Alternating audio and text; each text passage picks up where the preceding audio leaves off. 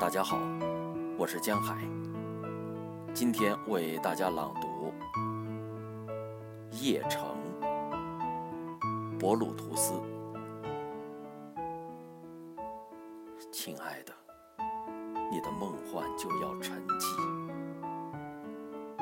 在码头上空播撒着凝胶的闪光，巡逻的坦克沿着城市。像一群蟑螂似的四处爬行，从痛苦所生活的小茅舍里，暴力像一条长满虱子的被褥被扔弃，恐怖在众生的站立中隐没，不尽的愤怒。